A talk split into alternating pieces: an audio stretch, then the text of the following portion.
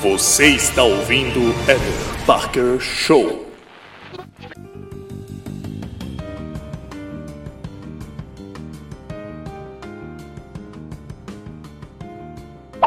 Papai Noel, árvore, ceia e presentes. Chega a época de Natal e começamos a ver tudo isso em todo lugar. E de vez em quando ouvimos falar de um tal de Cristo. Mas qual é a origem de todos esses símbolos? E da festa? E quando que surgiu essa comemoração de Natal? Vamos falar sobre a origem da comemoração e seus símbolos, que são muito mais pagãos do que cristãos. Vem comigo agora no Weather Parker Show. Ho, ho, ho!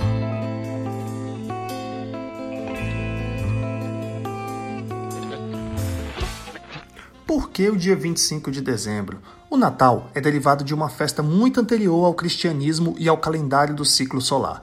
De acordo com pesquisadores, os pagãos comemoravam na época do solstício de inverno o dia mais curto do ano e que no hemisfério norte ocorre no final de dezembro, porque os dias iriam começar a ficar mais longos. É uma celebração que tem a ver com o calendário agrícola originalmente. E como todo calendário agrícola, ele está preocupado com a fertilidade do solo e a manutenção do ciclo da natureza. Em Roma, essa data era associada ao deus Sol Invictus, já que após o dia mais curto do ano, o Sol volta a aparecer mais. Quanto ao cristianismo, a comemoração do nascimento de Jesus Cristo só começou a ocorrer no século IV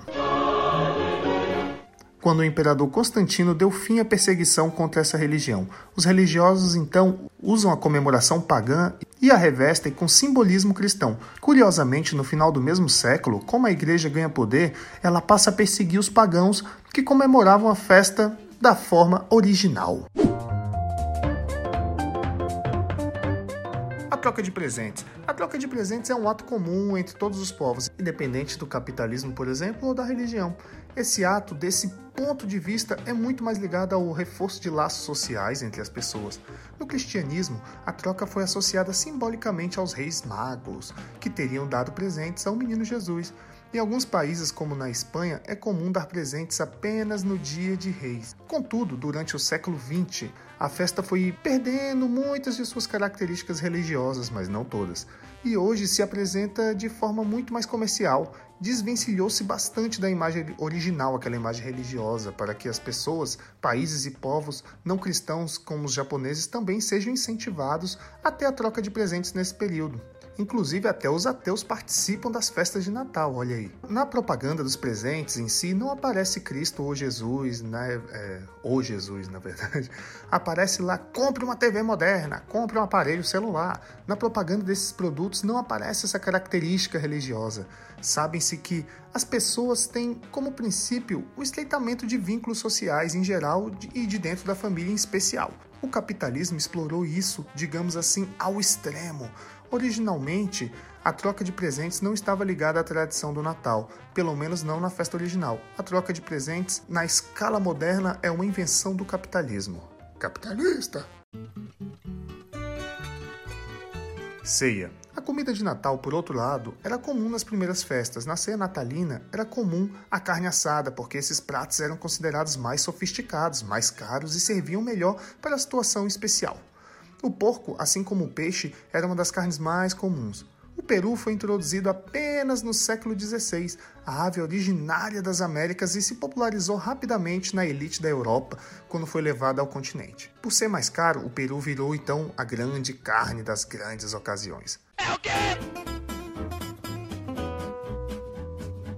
Agora vamos falar do Papai Noel um homem chamado Nicolau que viveu antigamente na antiguidade, antigamente na antiguidade, e que virou santo não tem nada a ver com Papai Noel, apesar de muitas versões dizerem isso. A figura tem origem em tradições germânicas e nórdicas. O protestantismo, que buscava um símbolo diferente da comemoração católica, que enfatizava a figura do presépio, utilizou o personagem. Já a imagem que conhecemos hoje do Papai Noel tem uma origem muito mais comercial. A figura de um velhinho que usa roupa vermelha e branca foi criada e difundida pela publicidade da Coca-Cola no século XIX.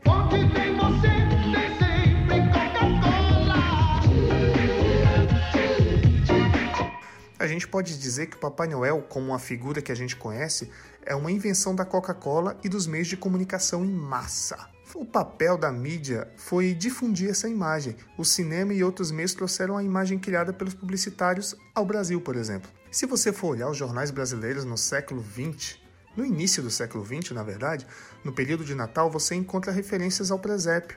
Não se fala em Papai Noel. E nos dias de hoje, atualmente, né? Nos dias de hoje, atualmente, é a mesma coisa, né? O presépio praticamente sumiu dos meios de comunicação, né? Agora vamos falar do pinheiro. A origem do pinheiro é bem parecida. Ela era uma figura germânica e nórdica, que foi absorvida pelo protestantismo. Aqui, a decoração chegou com influência principalmente do cinema, apesar de não ter sido um patrocínio de peso, como teve o Papai Noel. Para pesquisadores, os símbolos atuais do Natal foram tão importados quanto o Halloween, do qual muita gente reclama.